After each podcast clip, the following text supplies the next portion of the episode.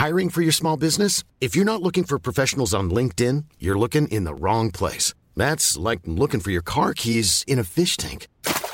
LinkedIn helps you hire professionals you can't find anywhere else, even those who aren't actively searching for a new job but might be open to the perfect role. In a given month, over 70% of LinkedIn users don't even visit other leading job sites. So start looking in the right place. With LinkedIn, you can hire professionals like a professional. Post your free job on linkedin.com/people slash people today. Il paraît que vous aimez bien les digressions. Vous voulez vraiment m'humilier dans ce podcast? J'ai le droit d'avoir des beaux cheveux, merde. C'est vrai que t'as des beaux cheveux. C'est vrai que t'as des beaux cheveux.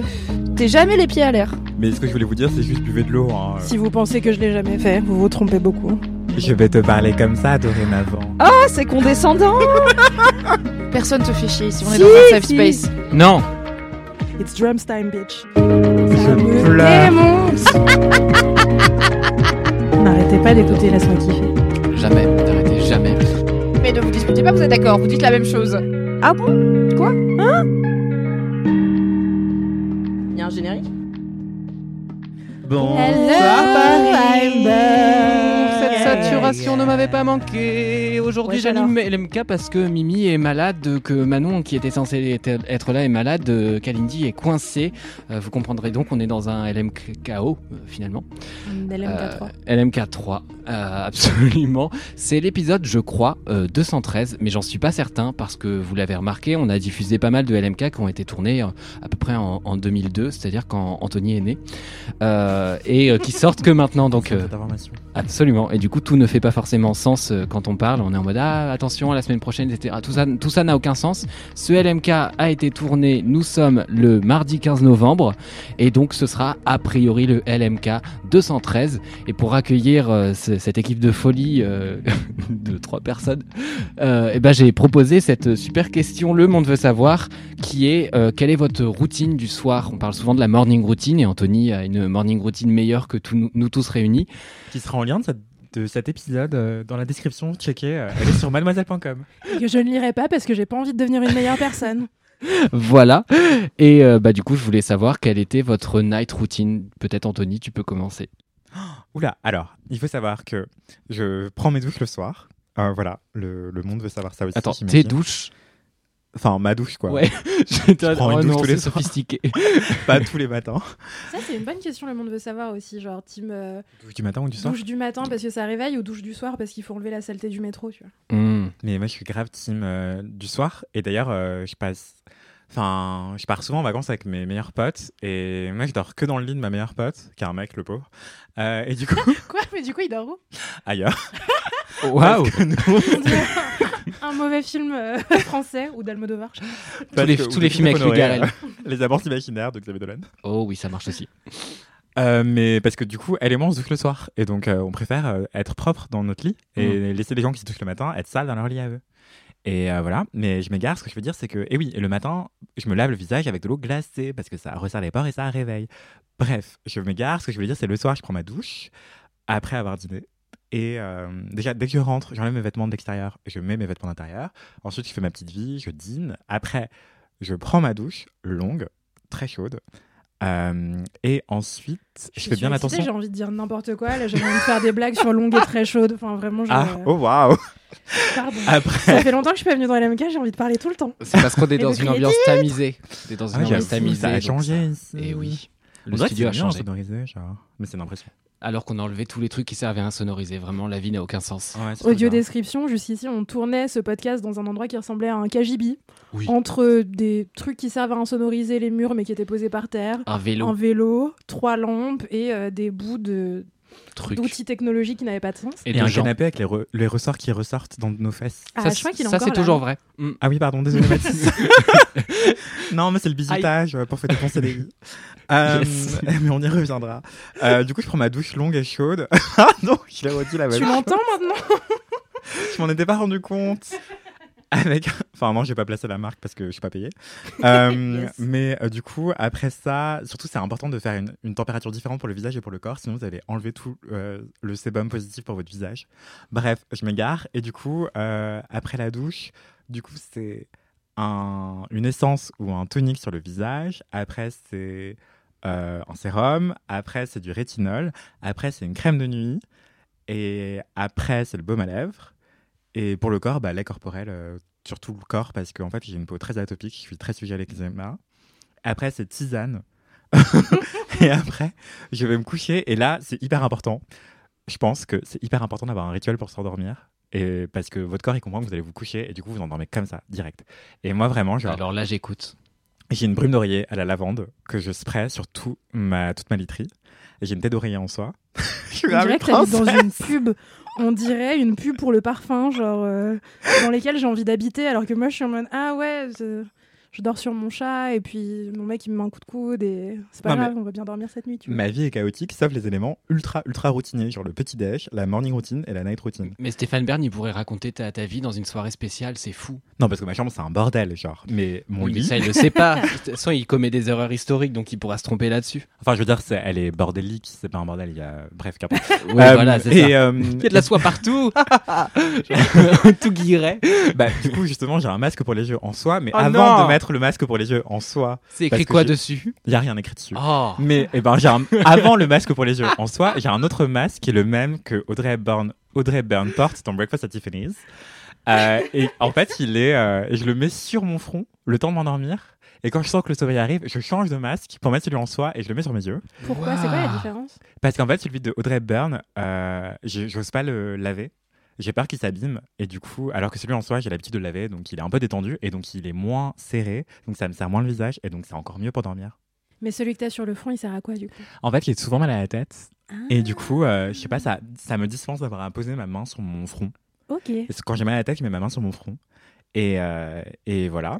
Ah oui, et du coup, à, donc à ce moment-là, genre, je mets de la crème sur les pieds. Après, je mets des grosses chaussettes. Et quand je sens le sommeil arriver, je retire les chaussettes. Et, euh, et là, je m'endors. J'ai l'impression que t'es une horloge suisse. Tu vois, genre avec tous les petits rouages à l'intérieur et les, Et du chocolat. les choses. euh, Pardon, je connais rien à la Suisse. non, mais tu sais, c'est des trucs hyper complexes et ils sont là. Alors là, on a mis euh, 45 mécanismes qui ensemble atteignent la perfection de l'humanité et tout. C'est J'ai parce qu'ils l'impression que c'est ta s'emmerdent. routine. Ils ont que ça à faire. Tu m'étonnes qu'ils ont des trucs compliqués en termes d'horloge, tu vois. Il se passe Ouais. rien. Je voulais pas mettre un scud à la Suisse sur la route, mais bon. C'est ma passion, donc je peux le faire si vous voulez. J'adore les Suisses et les Suissesses. Enfin, vraiment, c'est trop bien. Il y a un super festival féministe, mais qui sera peut-être fini au moment où sortira cet épisode. Ça s'appelle Les Créatives. C'est trop, trop bien. Ça sera Euh, la semaine checker. prochaine, normalement, l'épisode. Ouais, je pense que ce sera terminé. Euh, Cette, cette édition, je crois qu'il y avait Gloria Steinem. euh, Ah, trop bien. en marraine euh, Hmm. de la, de le- du festival et c'est incroyable leur programmation. Il y a plein de choses qui sont rattrapables euh, sur leur site et leur Instagram, etc. Donc euh, allez checker, ça s'appelle Les Créatives euh, Festival Suisse. Voilà. Et donc oui, en fait, Big ça up a la l'air hyper compliqué. Ouais, big up la Suisse, on vous adore. Ça a l'air hyper compliqué dit comme ça, mais en fait, ça me prend vraiment euh, 15 minutes euh, hormis la douche. et, euh, et vraiment, ça, me, ça fait que je m'endors toujours et je dors super bien. Et vraiment, après, le seul défaut, enfin le principal défaut que j'identifie, c'est que si je ne suis pas chez moi et si j'ai pas tous les éléments, tous les accessoires qui font que je m'endors direct, Ah. et ben vraiment, je dors pas. Ah ouais? Et c'est pour ça que je déteste ne pas dormir chez moi. Ok. Hmm. Et euh, mais ça m'arrive peu. Voilà. Waouh. Le hyper mais célibataire. impressionnée. Je- je- on- n'aurait jamais dû commencer par toi parce que la barre est tellement haute. Moi, je suis en mode. Alors, moi, je dors sur un pneu euh, avec mes amis les rats euh, et je me lave les dents avec de- des morceaux de jointure. Enfin, vraiment, ça n'a aucun sens. Donc, à côté, On j'ai fait l'impression. tous de notre mieux. Ah non, mais moi, je horrible. dors comme un gros bébé. Et j'ai même pas besoin de Mais bouquet. waouh. J'ai de la chance à ce niveau-là. Mais je dors euh, vraiment à 23h pile, lumière éteinte. Et euh, à 7h, je me réveille, mais comme une fleur, quoi. Et j'ai un sommeil, mais tellement réparateur. Vraiment ma meilleure vie. Enfin voilà, j'arrête. C'est fou. T'es ma némésis Ritualisez du votre sommeil. Ouais. Faut que j'arrive à, jour à faire ça. Enfin, je pense, c'est mon petit conseil euh, pour mieux dormir. Aïda, c'est quoi ta routine du soir je, je suis fatigué d'avoir posé cette question. Mais en fait, j'ai pas trop de routine du soir parce que un jour sur trois, je suis bourrée et, euh, Yes Je suis content que tu passes avant et moi. du coup, ça veut dire que les lendemains, j'ai la gueule de bois. Euh, je trouve que non, en vrai, je suis pas vraiment bourrée un jour sur trois, mais je vais régulièrement boire des coups euh, après le travail, ce qui euh, fait du mal à mon budget et aussi à mon sommeil. Mais j'ai du mal avec le rituel du soir, justement. J'ai vachement de mal avec le fait de m'imposer des, routines fixes. C'est super dur dans ma vie. J'essaye tout le temps, tous les mois. Je me dis, j'ai changé cette- ce mois-ci, je vais faire ce truc-là toutes les semaines. Et en fait, s'il n'y a pas quelqu'un pour me forcer à faire des choses de manière régulière, je les fais pas. Il y a que le travail que j'arrive à faire tous les jours et c'est parce que sinon je peux pas manger et payer mon loyer.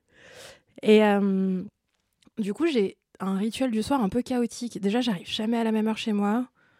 Euh, j'ai pas tant de. Je suis team, j'enlève mes vêtements sales de l'extérieur aussi dès que j'arrive. Déjà. Ça, c'est un truc que je fais.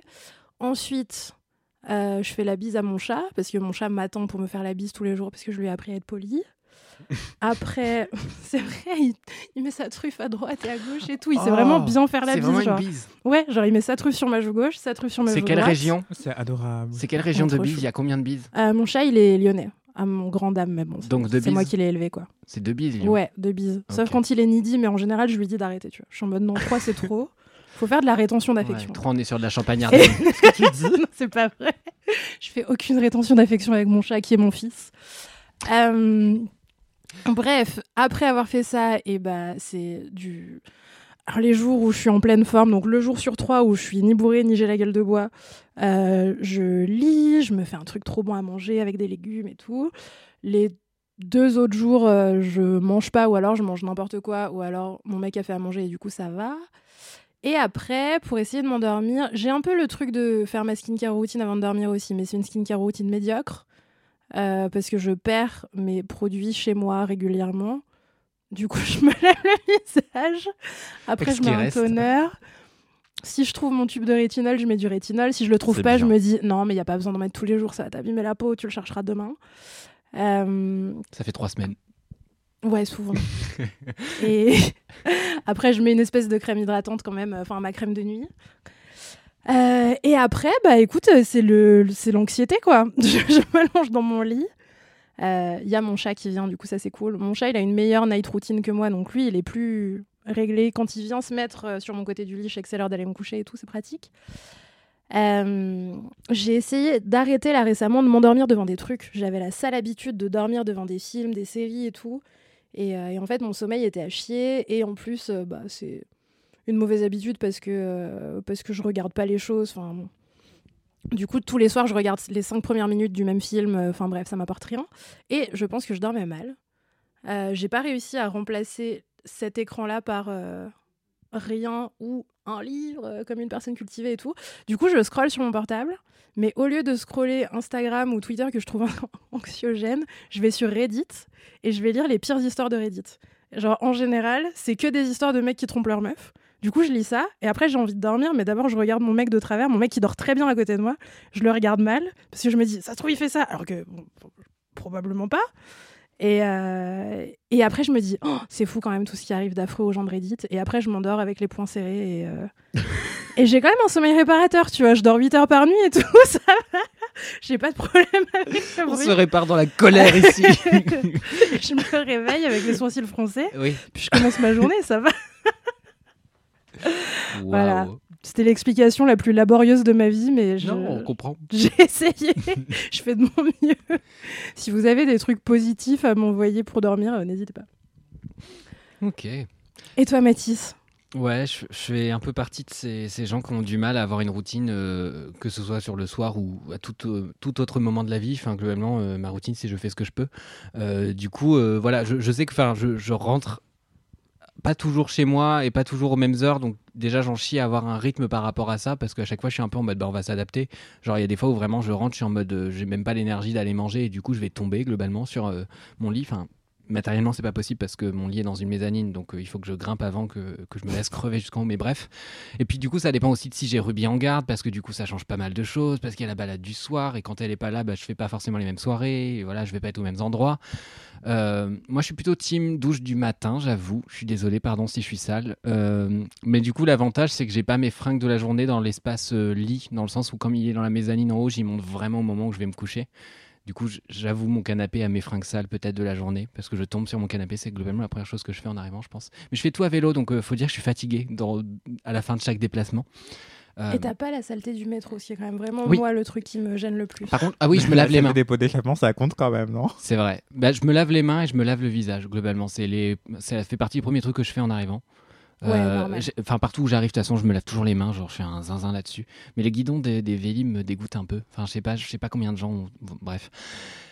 Du coup, après ça, bah, ça dépend à quel point je traîne, mais je traîne beaucoup parce que j'ai vraiment beaucoup de mal à me dire cette journée est terminée et t'as pas fait un quart de tout ce que tu voulais faire. Et du coup, j'ai vraiment du mal à faire ce deuil de ça y est, c'est terminé. Sachant que le problème, c'est que moi, j'ai besoin de beaucoup de sommeil. Donc, en fait, c'est un peu irréconciliable, c'est que j'ai besoin à la fois de beaucoup de stimulation, beaucoup d'activité, et à la fin de la journée faire un bilan en mode waouh, j'ai construit trois Titanic aujourd'hui, et euh, j'ai besoin paradoxalement de 14 heures de sommeil globalement pour être correct le lendemain, et évidemment ça n'arrive pas. La recette pour être heureux, quoi. Des ambitions inatteignables et le non-respect de sa santé physique. Vraiment, on est sur Sisyphe, euh, mais genre euh, vraiment le, le boulet, on est tout en bas euh, avec le boulet, et en plus c'est genre l'Auvergne, voilà l'enfer. Et du coup, bah après arriver dans le lit, bah, c'est un peu comme toi, c'est beaucoup l'anxiété. Donc moi je lis pour le coup un petit peu. Et au général, je me rends compte que je suis très fatigué à ce moment-là. Du coup, je referme le livre en mode bah, je vais pouvoir dormir. Voilà, donc là, on est au début de la routine. c'est que finalement, il va se passer deux heures où je suis trop fatigué pour lire. Euh, mais euh, vraisemblablement trop actif pour que mon cerveau s'éteigne et que j'arrête de penser et que j'arrête de ruminer et que j'arrête de faire des tops euh, de ma journée. Je fais genre le top 5 des trucs que j'ai préféré faire aujourd'hui, le top, enfin je fais que Tu fais ça je fais Mentalement, tu les écris pas? Je- Non, je les écris pas, je fais des listes. Et euh, quand vraiment j'arrive pas à dormir, je suis obligé de d'écrire les choses. Parce que des fois, je pense à d'autres trucs, je pense à des projets, je pense à des trucs de taf, etc. Et je suis obligé de me re- reprendre mon téléphone. Que un temps, essayé de ne pas amener dans ma mezzanine en me disant je vais être sain maintenant, je vais pas avoir mes appareils électroniques avec moi. Et puis au bout de trois fois, en avoir marre de descendre ma putain d'échelle pour éteindre mon alarme qui s'était réveillée, enfin qui s'était remise trois fois. Tu sais, le matin, euh, en gros, je laissais mon téléphone en bas et du coup, le truc sonnait et j'étais vraiment en mode ah, ça fait longtemps qu'il sonne, il faut vraiment que je me lève. Et je pouvais pas le couper comme tu fais quand tu l'as à côté de toi. Vous voyez Mhm. Du coup, c'était très chiant. Donc, du coup, maintenant, j'ai craqué, j'ai mon téléphone avec moi en haut, ce qui fait que je rallume TikTok le soir. Je Enfin, comprends pas pourquoi tu fais pas arrêter l'alarme le matin et tu restes en bas. bah parce que j'ai la flemme de descendre l'échelle. Arrêter l'alarme, c'est déjà la fin du processus. Le processus étant descendre l'échelle et bouger du lit déjà de base. Je suis vraiment pas du matin, moi je déteste me lever. D'accord, d'accord, d'accord. Oui, par contre, ça me force à me lever, c'était l'avantage. Mais du coup, ça me levait grognon, tu vois, j'étais pas content. Je préfère prendre 5 minutes le matin, au moins le temps d'être en colère, et après ça va. Mais je suis, je suis pas du tout matinal pour le coup. Et du coup, ouais, le soir, je, je scrolle facilement, euh, enfin, je rallume régulièrement le portable parce que je, ouais, je, je suis en mode, euh, bah, je me fais chier, ça fait une heure que j'attends le sommeil, il ne vient pas, euh, c'est très pénible, et du coup, je vais refaire des listes. Ah non, je l'ai déjà faite. Et voilà, on est là-dessus. Bon, je suis ascendant vierge, donc les listes, ça doit être un peu ça. Euh, Je fais jamais de liste. Ça ressemble à de l'ébullition- mentale, euh, mais je suis pas ta psy. Mais Oui, bah, il y a un truc de cet ordre-là. Il y a un truc de genre, euh, la journée euh, met du temps à se terminer dans ma tête et du coup, je suis encore en train de. Enfin, je sais pas comment tu définis l'ébullition mentale. Peut-être que ça serait un truc intéressant à voir, mais. bah, c'est pas un- c'est plus psychologique que psychiatrique. Je suis pas sûr que c'est une réalité psychiatrique, mais euh, Mhm. je suis pas psy encore une fois. Et à vous de checker, mais il me semble que c'est euh, ça ressemble un peu à un trouble de l'attention. C'est euh, en gros ne pas savoir arrêter ses pensées. Euh, après, c'est à, un- c'est à un point path- pathologique en fait. C'est tout le monde peut se dire ah oui j'ai les pensées qui vont dans tous les sens et tout, bah c'est ok. Mais quand ça devient pathologique, et ben là on peut parler d'ébullition mentale. C'est quand t'as vraiment le cerveau qui passe d'une- saute d'une idée à l'autre en permanence et tout. Ouais, on n'est pas très loin de ça. Après, c'est par phase. Il y a des phases où ça va mieux. Euh, après, je suis quelqu'un qui vraiment a eu beaucoup de difficultés à s'endormir euh, dans, dans ma vie et du coup, ça revient par phase. Je suis plus ou moins insomniaque selon les phases. Après, je fais pas des insomnies euh, gravissimes, c'est-à-dire ça, ça traîne jusqu'à 2-3 heures du matin, ça me fait chier. Mais ça, c'est les fois où ça va mal. C'est pas des insomnies jusqu'à 6 heures, machin et tout. C'est pas, on n'est pas à ce niveau-là, ça va. Puis souvent, je me relève et je fais quelque chose. En fait, je finis par euh, craquer et faire bon, c'est bon. Je vais pas rester dans mon lit à me faire chier, ça, ça m'emmerde. Euh, mais du coup, en effet, il y a un peu ce truc-là des, pensées que je peine à, stopper. Et euh, par contre, il y a aussi un truc qui se passe, c'est que quand je dors avec quelqu'un, souvent, ça me calme un peu parce que ça me force à essayer de faire semblant de dormir jusqu'à ce que je dorme et à, me forcer à pas trop me retourner dans tous les sens aussi. En fait, je suis, tellement consciente de pouvoir gêner la personne que du coup, je bouge plus. Et je pense que ça me force à me cadrer et peut-être que ça m'aide. Et souvent, je dis à la personne non, mais je sens euh, ce soir, je vais faire une insomnie et vraiment 10 minutes après, je dors. Donc, bon, comme quoi, je pense qu'il y a beaucoup de trucs qui sont dans la tête. Mais tout ça pour dire que je n'ai pas encore trouvé une routine du soir, donc euh, c'est un truc à, à creuser très clairement. Mais voilà, je pense que c'était une bonne question et n'hésitez pas à nous répondre du coup sur Insta, à nous dire euh, quelle est votre routine. Est-ce que vous êtes team KO Est-ce que vous êtes team organisé? Est-ce que vous êtes entre les deux? Ça nous intéresse. Voilà. Peut-être que tu devrais t'emmailloter comme un bébé, tu sais, pour pas pouvoir bouger et t'obliger à. Genre une camisole? Ou une couverture lestée, euh, ça marche très bien. Et surtout si tu dis que tu dors mieux avec quelqu'un et que ça t'apaise, euh, ça peut aussi aider. euh. Je connais plein de gens que, que ça a aidé en fait les couvertures euh, lestées euh, qui du coup avec le poids euh, calment l'anxiété en fait. ou un partenaire. C'est- Non, ça, c'est la codépendance affective. Euh, mais d'ailleurs, euh, le sujet du téléphone dans le lit ou à côté du lit ou dans l'autre pièce ou ne serait-ce que dans la même pièce mais sur le bureau très, très éloigné, c'est hyper intéressant aussi. Hum, hum. Moi, je sais que j'ai pas mon téléphone près de mon lit, je le pose sur mon bureau et du coup, le matin, quand il sonne, je suis obligé de sortir du lit. Et euh, moi, ça m'aide beaucoup en fait parce que ça m'évite de snoozer et de. Et de me réveiller quand il faut que je me réveille en fait. Enfin, je suis vraiment pas team snooze. euh, à chaque fois, je suis intrigué par les gens qui se disent Ah oui, je me réveille une demi-heure avant l'heure à laquelle je dois vraiment sortir du lit histoire de pouvoir sortir et tout. Et je me dis Waouh, je suis vraiment pas comme ça, c'est ouf et tout. Après, je crois qu'il y a aussi. euh, Enfin, en en parlant avec des gens autour de moi, j'ai découvert qu'il y avait vraiment des types différents de réveil et de rapport au sommeil. Et moi, je snooze très peu parce que quand je suis réveillée, je suis réveillée. Tu vois, j'ai un peu ce truc de. euh, bah, je sais pas, je me lève le matin, j'ouvre les yeux, et puis voilà. Et que j'ai dormi euh, 4 heures ou que j'ai dormi 8 heures, en fait, ça n'a pas changé grand chose. Et en fait, je sais pas, un jour, il m'est arrivé de. Pour une raison que je comprends pas, de mal dormir et tout. Et je me suis réveillée le matin et tu sais, j'étais un peu pâteuse, j'avais les yeux collés, j'avais vraiment le sentiment que physiquement il fallait que je me rendorme et tout, tout était affreux. Les réveils d'avion, genre il est 4h du matin et ça ne fait Ouais, pas sens. ça. Ton Ouais. corps il comprend pas que c'est le jour alors qu'en fait t'as dormi une bonne nuit et tout. Et j'en parle avec des potes et mes potes ils m'ont dit, mais Aïda, moi tous les jours c'est comme ça. Et j'étais, ah, mais vous. Faut aller voir un médecin, c'est pas normal et tout. Et en fait, je me suis rendu compte que dans mon entourage, t'avais vraiment deux teams de personnes et t'as plein de gens qui sont en mode, bah, moi, tous les jours, le réveil, c'est une souffrance et du coup, je suis un peu physiquement obligée de snoozer, même si euh, je sais que ça me m'aide pas niveau sommeil et tout, enfin, que c'est pas productif en termes de, de sommeil, quoi. Et moi, je l'ai regardé en mode, mais la vie, ça doit être trop dur quand vraiment le matin, ça fait ça, euh, quand t'as pas juste le truc de j'ouvre les yeux, ça y est, ça commence, ça Bah, doit être affreux. Ouais, moi je me retrouve avec un cerveau très persuasif le matin en me disant mais en fait ça va le faire parce que du coup mon cerveau il, fait, il est à moitié éveillé mais il fait quand même des mini calculs en mode en vrai hier t'avais visé large parce que tu savais que tu ferais ça et du coup en vrai il est 45 mais 55 ça peut encore le faire et tout et du coup je me retrouve à prendre un vélo et ne jamais prendre le métro parce que j'ai pas le temps de prendre le métro. Mais tu fais quoi pendant les 10 minutes, du coup? Bah je, je, je me rendors et je me rendors complètement vraiment. Et du coup, bah, après, quand ça ressonne, je suis vraiment en mode, ok, ça fait un tout petit peu moins mal que la précédente. Et du Ah coup, j'y arrive en général. Ouais, ça m'aide un tout petit peu, moi, j'avoue. Mais je sais que c'est pas très bien et que ça, ça répare rien du tout. Mais Bah psychologiquement, mais- c'est un peu moins difficile que celle d'avant, je sais pas. Puis y a un autre truc qui, qui aide aussi le matin, maintenant, euh, enfin, qui, est- qui est un petit plaisir du matin parce que c'est un déplaisir du soir, c'est que je porte maintenant une gouttière la nuit pour euh, le, le bruxisme, c'est-à-dire le fait de grincer des dents, parce que je suis en train d'abîmer mes, mes dents comme ça. Du coup, je dois enlever le truc le matin et du coup, c'est c'est un vrai soulagement parce que c'est très désagréable à porter. Mais juste le soir, par contre, c'est très chiant pour, euh, pour s'endormir. Donc ça aide pas. Voilà. Ah. Donc, euh, team grinçage de dents, voilà, n'hésitez pas. On est là. Donc, vraiment très très stressé. Enfin, ah oui, oui, non, bah, je suis un gros stressé de la vie, moi, de toute façon. Hmm. Du coup, c'est-à-dire que tu, quand tu es là en train de négocier avec toi-même, j'ai fait ça la veille, du coup ce matin je peux dormir 10 minutes de plus ou quoi. Hmm. C'est-à-dire que tous les matins, ton heure de réveil est différente. Ça dépend de à quel point j'ai beaucoup dormi, peu. Ça dépend de à quelle heure je suis rentré la Ouais. veille, euh, dans quel état et avec qui. Bah, je vais sonner comme un, je vais sonner comme un gros psychorigide, mais vraiment, encore une fois, la discipline, c'est ce que tu oublies une fois que tu as été suffisamment discipliné. Et la routine aussi, c'est ce que t'as pas l'impression de vivre une routine quand c'est vraiment ta routine. Euh, et ben, moi j'adore la discipline. Euh, Waouh Ce Ce sera le titre. ok, Michel Foucault. Mais ce que je voulais dire, c'est que justement, euh, en tout cas, personnellement, et je sais qu'il y a beaucoup de gens euh, que ça aide aussi, c'est que avoir mon, mon téléphone en dehors de mon lit, ça fait que du coup, j'ai appris que je pouvais pas snoozer. Et du coup, maintenant, c'est même pas une question, en fait, c'est Mm. comme ça. Et aussi, euh, même me coucher à 23h, bah, c'est un rituel qui me fait du bien. Et du coup, je, je me suis discipliné comme ça aussi. Et du coup, en vrai, j'ai un sommeil giga réparateur. euh, Mais après, je dis pas que c'est. euh, il suffit de faire ça et d'acheter un masque en soie et une brume à la lavande et de mettre son réveil en dehors de son lit que vous allez dormir super bien. Non, c'est pas aussi simple que ça. Évidemment, c'est pas une recette magique. Mais ce que je voulais dire, c'est juste, ouais, la force du rituel, et ben, ça aide vraiment euh, le cerveau et le corps à, à rentrer dans le sommeil plus facilement. Et, et pas que le- c'est valable aussi au-delà du sommeil, en fait, pour d'autres euh, choses de la vie quotidienne qu'on n'a pas forcément envie de faire, bah, se discipliner, euh, ça peut aider. euh. Et après, on oublie que c'est une discipline. Je pense. Bah, c'est le truc de la routine, c'est que ça devienne une routine. Mais du coup, au début, ça prend de la discipline et après, c'est juste une routine, quoi. Enfin, j'ai l'impression que c'est comme ça le truc, mais juste il faut s'autodiscipliner de base pour que ça devienne une habitude, quoi. Et c'est un muscle, hein, la discipline. c'est. euh, Ouais. Mon dieu, mais je sonne vraiment comme un daron. Mais, mais c'est un muscle, en fait, au départ, c'est vraiment chiant et pénible. T'as pas envie de le faire et tout machin. Mais au bout de 5, au bout de 30 jours, en fait, généralement, Ouais. il faudrait, soi-disant, 21 jours pour s'habituer à une nouvelle habitude. Euh, je pense que c'est beaucoup plus que ça en vrai, ça dépend de l'habitude, mais, euh, mais en vrai, euh, ça aide vraiment. Quoi. Enfin, si vraiment tu disciplines pendant une demi-heure, enfin, pas toi personnellement, Mathis, ou les autres, LM Crado, c'est pas une injonction, c'est une invitation à essayer euh, la discipline. Quoi. Après, vous faites ce que vous voulez, évidemment. Et tout le monde n'est pas du matin, hein, c'est pas un life goal.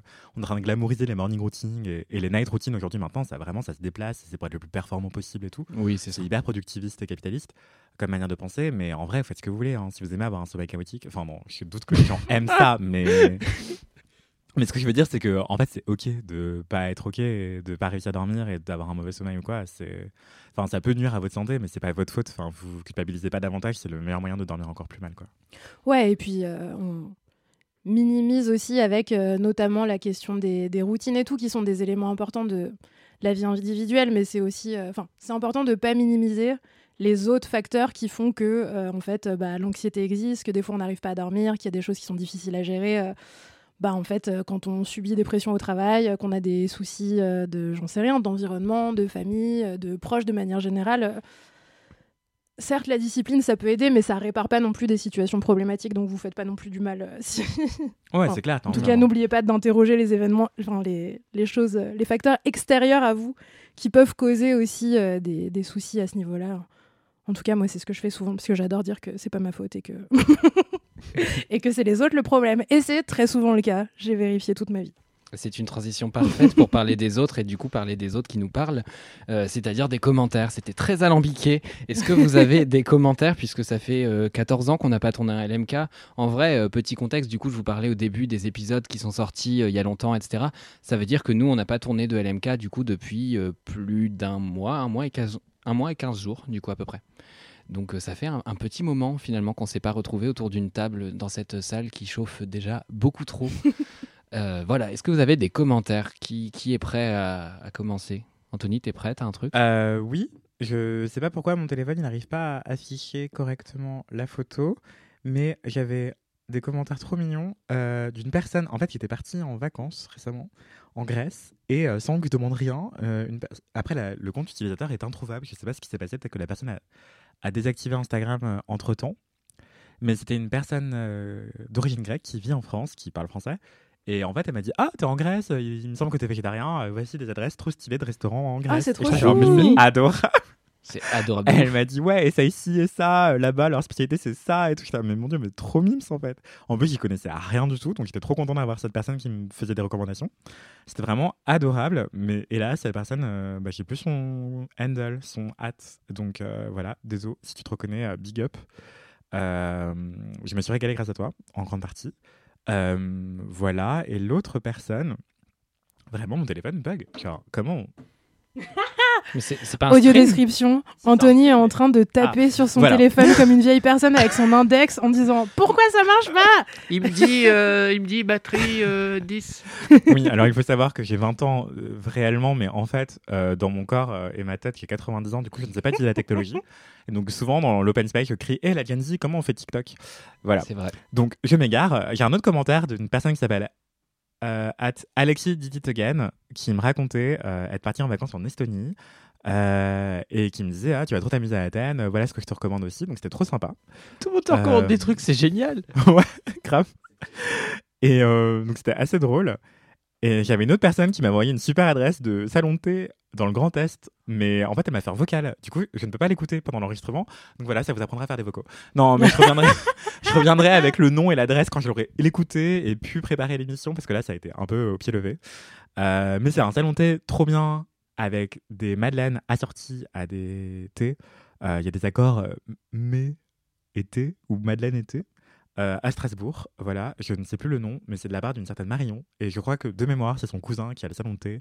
Et je crois qu'il y a un jeu de mots avec Proust, mais je sais plus. Euh, il y a sûrement 90 000 salons de thé qui ont un jeu de mots avec Proust en nom. Donc euh, voilà, je vous retrouverai l'info et je le dirai dans le prochain épisode où je serai. Euh, merci Marion. Je, te- je me moque de ça avec les vocaux, mais en vrai, merci quand même pour ton commentaire, c'était adorable. Je créditerai l'adresse comme il se doit la prochaine fois.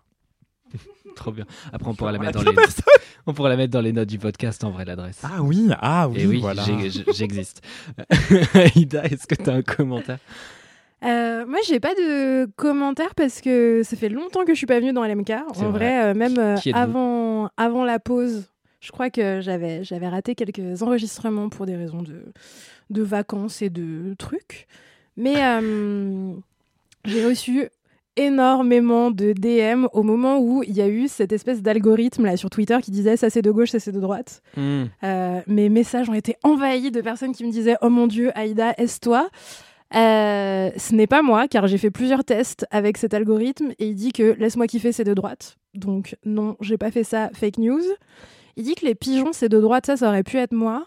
Mais j'ai aussi essayé avec Alix Martineau et il disait qu'Alix Martineau c'était de droite. C'est vrai. Euh, je ne recommande pas cet algorithme qui dit des trucs faux et malheureusement je ne l'ai pas inventé. Mais vraiment, vu à quel point tout le monde se met à faire des trucs, euh, ça c'est de gauche, ça c'est de droite et à gagner de l'argent avec ça, je me dis que soit j'ai raté le coche, soit tous les LM Crado capitalisent sur mes super blagues d'il y a 10 ans.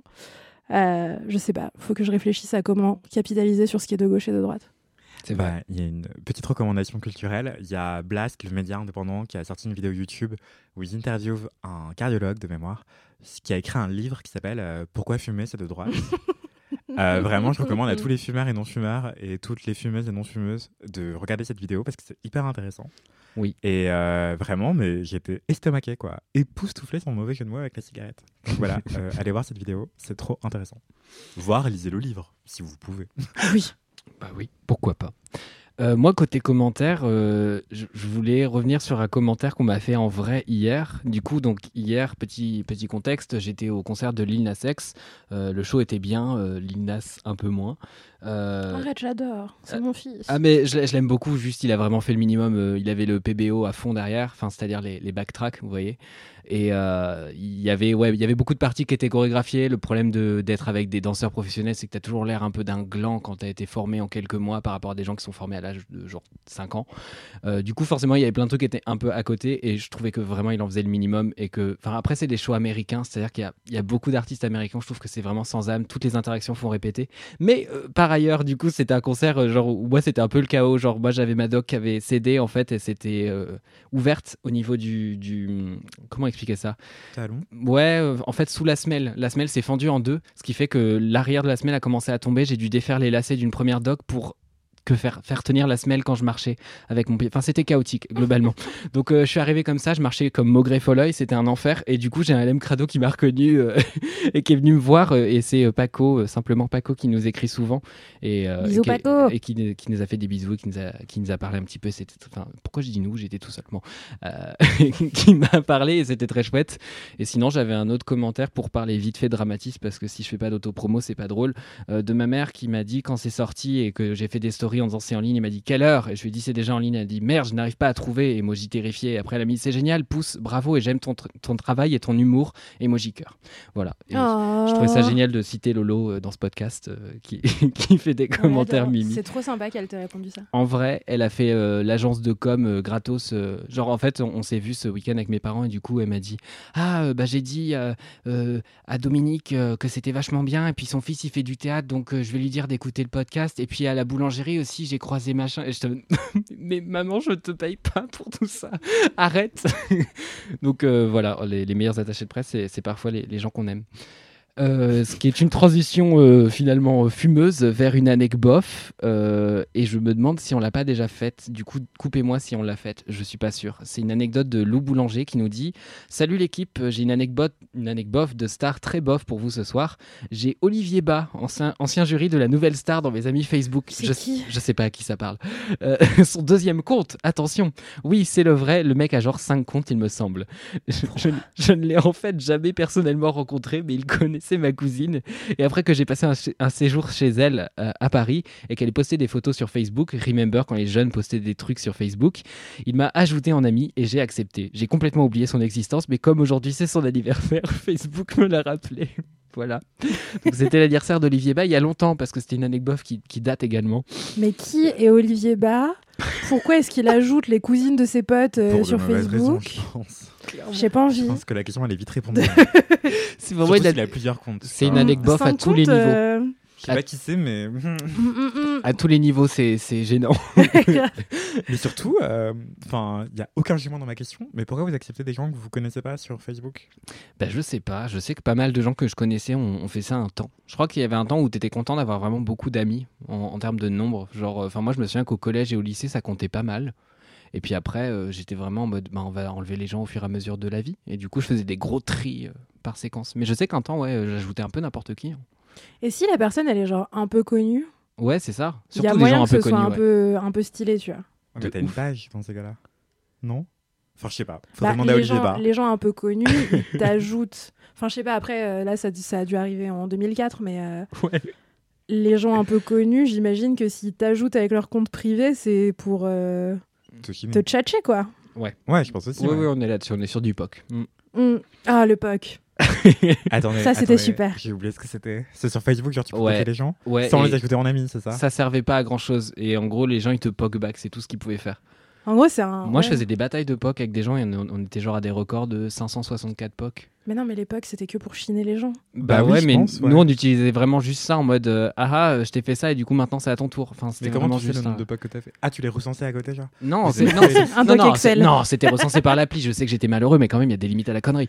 Non, non. Respire. Et c'est le moment idéal pour enchaîner sur un jingle qui n'est pas un jingle de Marine Normand car vous nous haïssez euh, avec ce jingle. Euh, Peut-être que ça peut être parce que Aïda elle est un peu triste. Donc pour Aïda, non, ce sera un jingle de Marine ça, peut ne pas l'être parce que la vérité, c'est que moi, je les écoute pas, les jingles, quand vrai. on enregistre. Je les écoute que quand j'ai envie d'entendre la voix de Marine. C'est vrai. Du coup, je ne, je ne les subis pas dans mes écouteurs comme vous. Bah, on verra ce qui m'inspire au même. montage. Voilà, on verra. Le Matisse du futur euh, choisi. Je me présente, je m'appelle Jean-Kiff. Ouais. Waouh, Merci, merci, Valentin. Valentin. Une coordination presque parfaite. Anthony, c'est quoi ton kiff? Mon kiff, c'est euh, mes vacances en Grèce, justement. Enfin, je dis en Grèce, mais c'est pas tout à fait vrai. C'est plutôt mes vacances à Athènes. Euh, C'était hyper sympa parce que, en fait, euh, il faut sachez que, comme dirait euh, Amélie, dans Secret Story, c'est ça? Je sais pas, pour moi, c'est toi et Inès de la vidéo qui dites ça tout Moi, le j'ai temps. j'ai Je 14 sais ans. que c'est un Je- mème, mais je, Ouais, ouais, le c'est mème. un- c'est un- c'est Amélie, une ancienne candidate de télé-réalité euh, de Secret Story qui sortait avec un mec qui s'appelait Senna dans l'émission. Elle arrêtait pas de crier Senna, Senna Euh, Tu sais m'attraper la porte? Enfin bref, qu'importe. Elle était belge. Ah, Euh, c'est pour ça. Ah Et donc elle disait il faut sachez que. euh, Enfin bref, c'est archi drôle.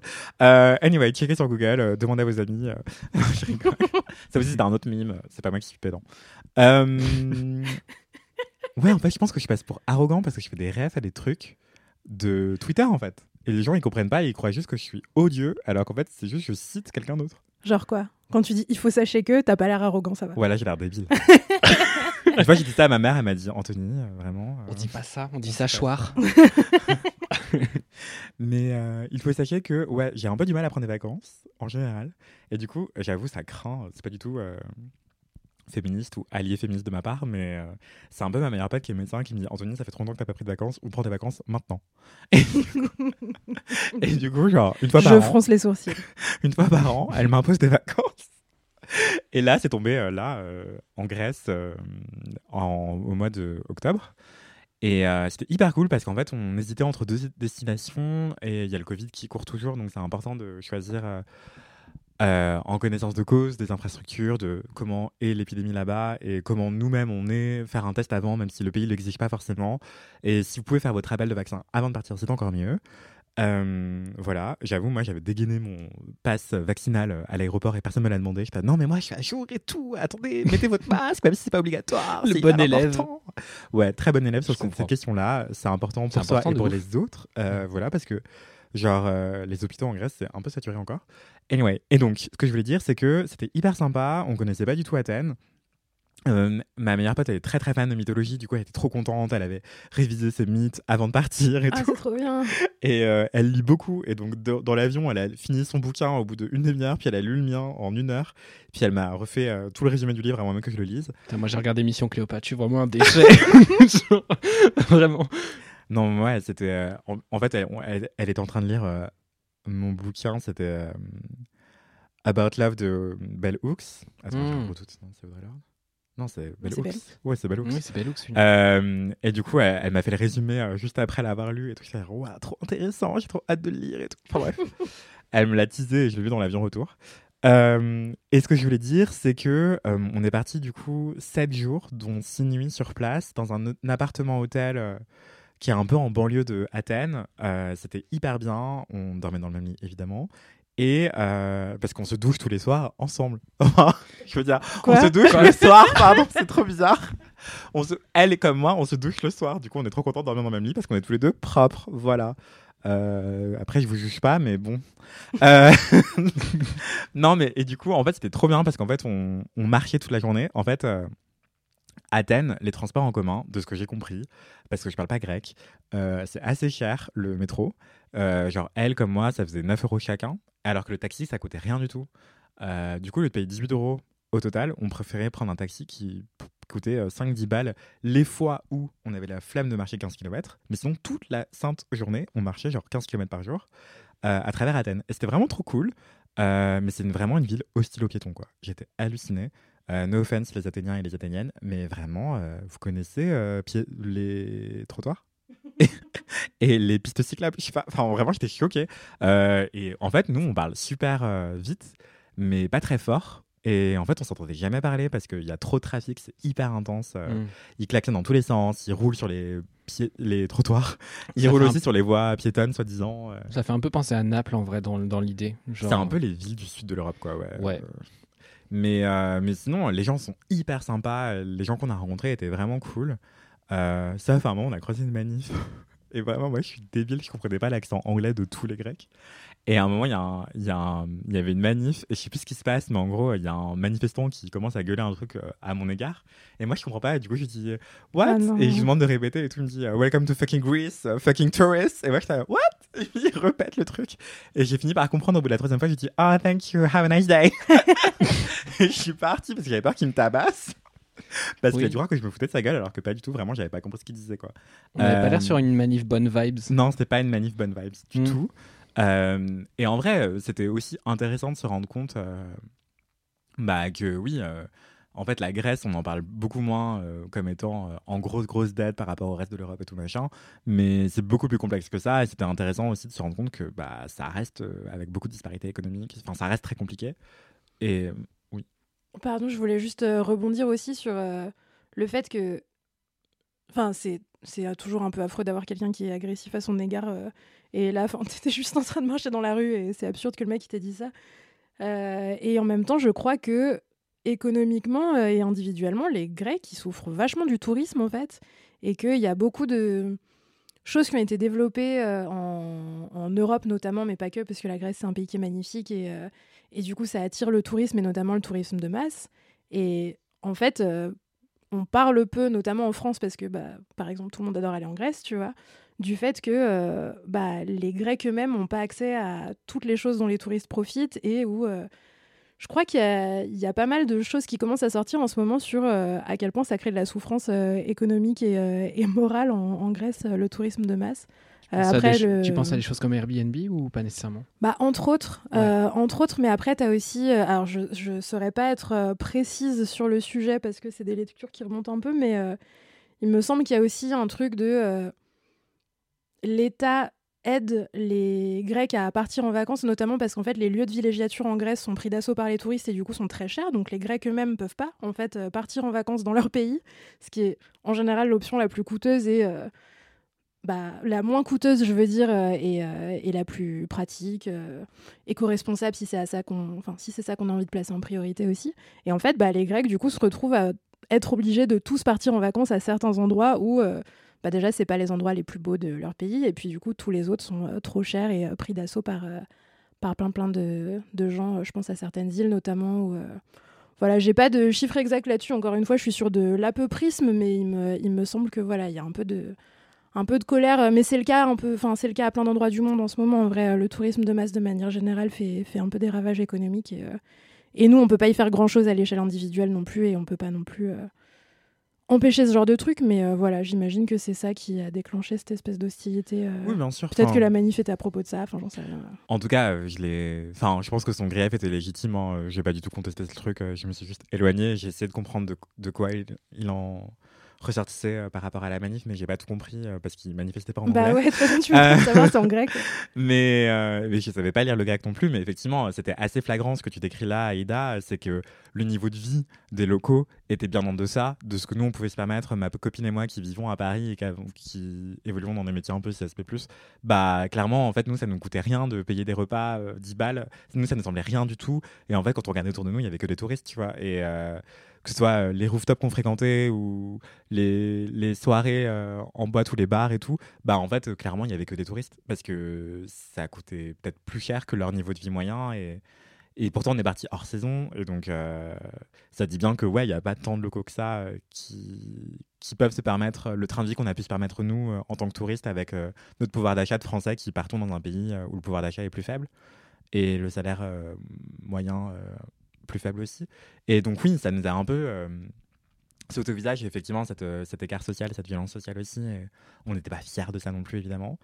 Euh, mais oui, euh, du coup, c'est un peu difficile de Ouais. rebondir après ça. Je suis désolée. En plus, Non, non. je disais pas du tout ça dans un truc culpabilisateur Non, et tout. me Franchement, on fait tout ce qu'on peut, euh, que ce soit nous autour de la table ou pour les auditeurs, tu vois. Mais Ouais, c'est ouais, vrai je- que parfois, on, on oublie parce que aussi euh, l'information arrive peu jusqu'à nous. Parce que. Ah, mais je pense que tu as raison de le souligner. hein, euh, et justement, nous, ça nous a marqué aussi. euh, on se déplaçait uniquement à pied, sauf les rares fois, effectivement, où on, avait marché 15 km. Et le soir, on était vraiment trop fatigué pour rentrer à pied. Et ben, parfois, on allait dans, du coup dans des vestiges archéologiques, des choses comme ça. Et il y avait des cars et des cars et des cars de touristes qui descendaient. Et c'était impressionnant parce que c'était hors saison. Il y avait quand même des, enfin, plusieurs cars d'affilée qui sortaient. Quoi. Donc, euh, on se disait, mais c'est fou. C'est vraiment, oui, du tourisme de masse euh, à proprement parler. Et, et j'ose même pas imaginer pour, euh, pour les petites îles de Grèce, par exemple, où, où les écosystèmes sont plus fragiles. Donc, ça doit être beaucoup plus dur que relativement dans les terres comme à Athènes. Quoi. Donc, c'était assez impressionnant de se rendre compte de ça. Et c'est aussi euh, dingue euh, l'image qu'on peut se faire de, Athènes. Je vais juste parler d'Athènes parce que c'est vraiment ce que j'ai visité. Bah, en fait, c'est une ville qui, dans son tourisme et dans l'image qu'elle donne d'elle-même euh, aux étrangers, est vachement bloquée dans le passé, enfin l'Antiquité, quoi. Et du coup, c'est assez peu valorisé l'Athènes contemporaine, en fait. Et donc, c'est vraiment dommage. Nous, c'est ce qu'on essayait de découvrir en parlant avec des locaux, dans des bars, des restaurants, et même dans la rue parfois, euh, quand les gens- parce qu'en fait, vraiment, les gens étaient adorables avec nous. euh, les, les 9 dixièmes des gens, euh, ils nous parlaient hyper facilement et tout. Euh, ils se souvenaient grave de nous aussi. Enfin, Ouais, c'était improbable. Après, bon, euh, en fait, je suis noire et ma meilleure pote, est, elle est euh, asiatique. Et du coup, genre vraiment, à chaque fois, ça les marquait, ils se rappelaient de nous et tout. Enfin bref, et ils nous parlaient tout le temps de ça. Enfin, c'était un peu gênant aussi. mais, euh, mais ils étaient très attachés à se dire Ah oui, vous êtes en couple, c'est hyper original et tout. Ah non, on n'est pas en couple, mais on va pas vous raconter notre life en fait. Ouais, Laissez-nous tranquille. Mais tout le monde n'était pas insistant là-dessus. hein. Vraiment, ça a été relevé 3-4 fois. C'est juste qu'on était surpris quand les gens se souvenaient de nous. Anyway, ce que je voulais dire, c'est juste genre, bah, c'est cool aussi de voyager euh, pour découvrir un autre pays, évidemment, une autre ville, une autre culture. Et euh, ça nous a aussi permis de voyager en nous-mêmes, en fait. C'est, euh, je crois qu'on n'a jamais parlé aussi profondément, ma meilleure amie et moi, de ce qu'on pouvait vivre. Et en fait, là, là-bas, comme on était parfois renvoyés à notre race sociale respective et racisés, euh, du coup, par le monde extérieur, ça nous a aussi permis d'avoir d'aborder cette question-là qu'on n'avait jamais abordée de manière explicite aussi longuement que tous les deux. Parce que bah, on a grandi dans une ville, une banlieue verte, comme on dit euh, chez les gens qui savent. Euh, je rigole. Là, c'est une référence, encore une fois. Pardon, je vais encore passer pour un gros pédant. Euh, mais du coup, ma meilleure pote et moi, on vient de banlieue sud, euh, très très verte, avec beaucoup de, de parcs. Et c'est un peu bourgeois. Et du coup, bah, on a été scolarisés scolarisés dans des lieux très très blancs aussi. Et euh, du coup, on n'était pas toujours euh, majoritaire en termes de personnes racisées. Bref, on était assez minorisés, quoi.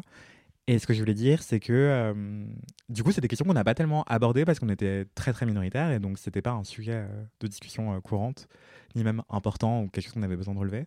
Et c'est vraiment très tardivement qu'on a commencé à en parler explicitement. Et là, la première fois qu'on en a parlé longuement parce qu'on était que tous les deux et pas avec nos autres meilleurs amis qui sont blancs, la majorité d'entre eux. Et du coup, c'était hyper approfondi et intéressant et trop agréable comme séjour aussi par rapport à ça. Parce qu'on a mis grave de choses à plat et on a parlé de- d'expériences euh, glorieuses et moins glorieuses. C'était trop cool, quoi. Donc c'était un voyage intérieur aussi, quoi. C'est ça que je voulais dire. Et j'ai adoré ce voyage avec ma meilleure pote à Athènes. euh. Et sinon, euh, petite remarque pratico-pratique. Si vous partez à Athènes, une semaine, c'est un peu trop. Genre, partez 4 jours, ça suffit. Mais, euh, ou alors, si vous avez une semaine entière, bah, profitez-en pour aller voir le Péloponnèse ou, ou d'autres choses encore, quoi. Mais voilà. Trop bien. Ça a l'air trop bien. Ouais, ça a l'air trop chouette. C'était un peu confus comme kiff, je suis désolé. Bah non, mais je crois que j'ai un peu cassé l'ambiance. Non, non, en pas du tout. Non, en vrai, c'est, toujours hyper complexe parce qu'à la fois, t'as pas envie de te cantonner à voyager dans des pays euh, hyper euh, gentrifiés ou hyper riches. Et en même temps, enfin, moi, j'ai, euh, j'ai ressenti ça aussi à Naples, pas mal, qui est, qui est une ville qui, pareil, est à la fois magnifique et en même temps très précaire, surtout, bah, du coup, là où on logeait, c'est-à-dire les quartiers historiques, qui bizarrement sont les quartiers les plus précaires. Parce qu'en fait, Naples, c'est une espèce de cuvette et en bas, vous avez tous les vieux quartiers, mais c'est aussi des petites rues qui sont euh, très étroites, etc. Certains endroits qui sont un peu insalubres. Les gens sont plutôt sympas, on n'a pas l'impression que ça craint particulièrement ou quoi, si vous voulez. C'est juste que, genre, c'est en effet très populaire. Donc, sur les guides touristiques, euh, il y a des trucs en mode attention à tel quartier qui craint. Et en fait, euh, non, c'est juste tel quartier est surpeuplé avec clairement des gens qui n'ont pas beaucoup de moyens et qui roulent à scooter très très près de vous. Ça, c'est vrai que niveau insécurité, c'est peut-être se faire buter par des gens qui sont à trois dans un scooter, enfin sur un scooter sans casque. Ça, oui. Euh, du coup, tu, vas dans les quartiers riches en hauteur et du coup, tu as un espèce de truc de genre, c'est beaucoup plus proche de ce que tu connais comme expérience. Et enfin, je sais pas, tu t'en veux des fois d'avoir des espèces de trucs de. euh, d'exotisme mal placé juste parce que c'est très différent mais en même temps c'est parce que c'est juste beaucoup plus précaire et que du coup ça fonctionne avec presque des bouts de ficelle en fait par endroit tu vois et enfin comment dire? Il y a presque des endroits où je pense que ça, ça a vraiment été glamourisé comme image de, de la ville, mais c'est parce que c'est de la précarité. Enfin, ah, regardez ces petites maisons euh, où c'est un peu accidenté, machin et tout. Et t'es en mode, oui, mais enfin, c'est. tu vois Ouais. Enfin, vous voyez ce que je veux dire? Du coup, c'est toujours une, une position, qui- une position qui est compliquée parce que à la fois, je trouve que c'est intéressant et important de voir. Et, euh, et puis en fait, tu peux ne pas te comporter comme une, merde et euh, par ailleurs favoriser des grosses franchises qui gardent des gens euh, sur place. Et là, on a favorisé les locaux au maximum et tout. Et les gens sont adorables, pareil et tout. Ils sont. Enfin, voilà. Mais, mais c'est un vrai sujet. Je pense que c'est un vrai questionnement dans, dans les voyages et qui est compliqué. Et encore plus quand il y a un décalage culturel beaucoup plus fort. Parce que là, je parle de Naples, mais j'imagine que des gens qui vont voyager. Au, fin fond du monde, euh, enfin voilà, il y, a- des pays où vraiment c'est très flagrant. Surtout moi, typiquement en tant que blanc, euh, vraiment privilégié, euh, c'est une question qui vraiment m'anime et m'empêche de voyager à plein d'endroits, par peur de vraiment être un, couillon en fait, tout simplement. Ouais, je suis assez d'accord. Je pense que c'est des, c'est des questions qui sont hyper vastes et sur lesquelles on est encore un peu toutes et tous en train de tâtonner à chercher des réponses, que ce soit en termes d'éthique individuelle, mais même, même de d'éthique un peu plus globale. Enfin, la question climatique, elle est aussi euh, hyper présente en ce moment sur ces questions-là. Et, euh, et en fait, il y a beaucoup... Enfin, parler d'arrêter de prendre l'avion, par exemple, c'est quelque chose qui donne des réactions qui sont souvent hyper... euh, hyper à fleur de peau parce qu'en fait ça touche à euh, enfin le voyage tout... enfin, je, connais peu de gens qui sont en mode euh, moi je m'en fous de voyager ça m'intéresse pas ou euh, tout le monde a envie d'aller euh, voir ailleurs et, euh, aujourd'hui se dire bon bah voilà en tant que français occidentaux euh, relativement privilégiés euh, il y a des choses auxquelles on participe euh, malgré nous en voulant aller voir des trucs euh, c'est chiant et en même temps bah, se dire euh, non mais ça je vais arrêter totalement c'est pas toujours une option et c'est peut-être un peu c'est peut-être un peu se fourvoyer que se dire euh, la seule solution c'est d'arrêter ça complètement parce que je sais pas si c'est ce à quoi la majorité souscrira mais en fait ça c'est pareil pour l'instant Mm, non c'est mm. rien en tout cas moi j'ai pas de réponse à ça non plus puisque mon kiff c'est un voyage donc Bah, c'est l'occasion d'enchaîner sur ton kiff justement parce que l'heure tourne. ouais grave on va De toute façon, de- c'est un épisode spécial voyage. hein. Je spoil mon propre kiff, mais euh, vous le saurez, c'est un épisode à thème. Voilà. l'épisode avec l'empreinte carbone la plus chargée de l'histoire de laisse-moi kiffer et ce sera en partie ma faute car mon kiff c'est un voyage en Thaïlande Et boum T'as pas pris le train. J'ai pris le train dans la Thaïlande. J'ai pas pris le train pour y aller. Euh, ouais, j'ai pris des j'ai pris des vacances euh, ce mois-ci, entre le des vacances à la Toussaint globalement. C'était mes, mes premières euh, vraies grosses vacances, grosses coupures de l'année. C'était trop bien. J'en avais vraiment très très besoin. Et il s'avère que pour mes 30 ans, mes, mes copains et, et voilà et ma famille et les gens qui m'aiment et que j'aime aussi très fort m'ont fait une grosse cagnotte pour que je puisse partir en voyage. Et, euh, et j'ai- voilà, et je l'ai utilisé pour aller voir la Thaïlande. Euh, merci beaucoup à tous et à toutes. Il y a des gens qui écoutent LMK là-dedans. Je vous aime. Merci d'avoir fait ça pour moi. C'était merveilleux. Et vous recevrez bientôt une carte postale avec ma grosse tête dessus. Euh, Toujours est-il que, euh, que du coup, j'ai décidé de, de partir en Thaïlande. C'était, je suis partie avec mon, mon copain par un, un heureux hasard. euh, on a des potes qui euh, y allaient à peu près au même moment, donc j'ai même vu des potes là-bas, ce qui est vraiment un truc de ouf. J'étais en mode, mais j'ai la vie de Kim Kardashian. Genre, je suis avec mes amis sur une plage en Thaïlande. Euh, et, c'était trop trop bien, ça faisait longtemps que j'avais pas fait un, un voyage assez loin. En fait, c'était même la première fois que je partais aussi loin pour une durée relativement courte parce que je suis partie deux semaines et demie.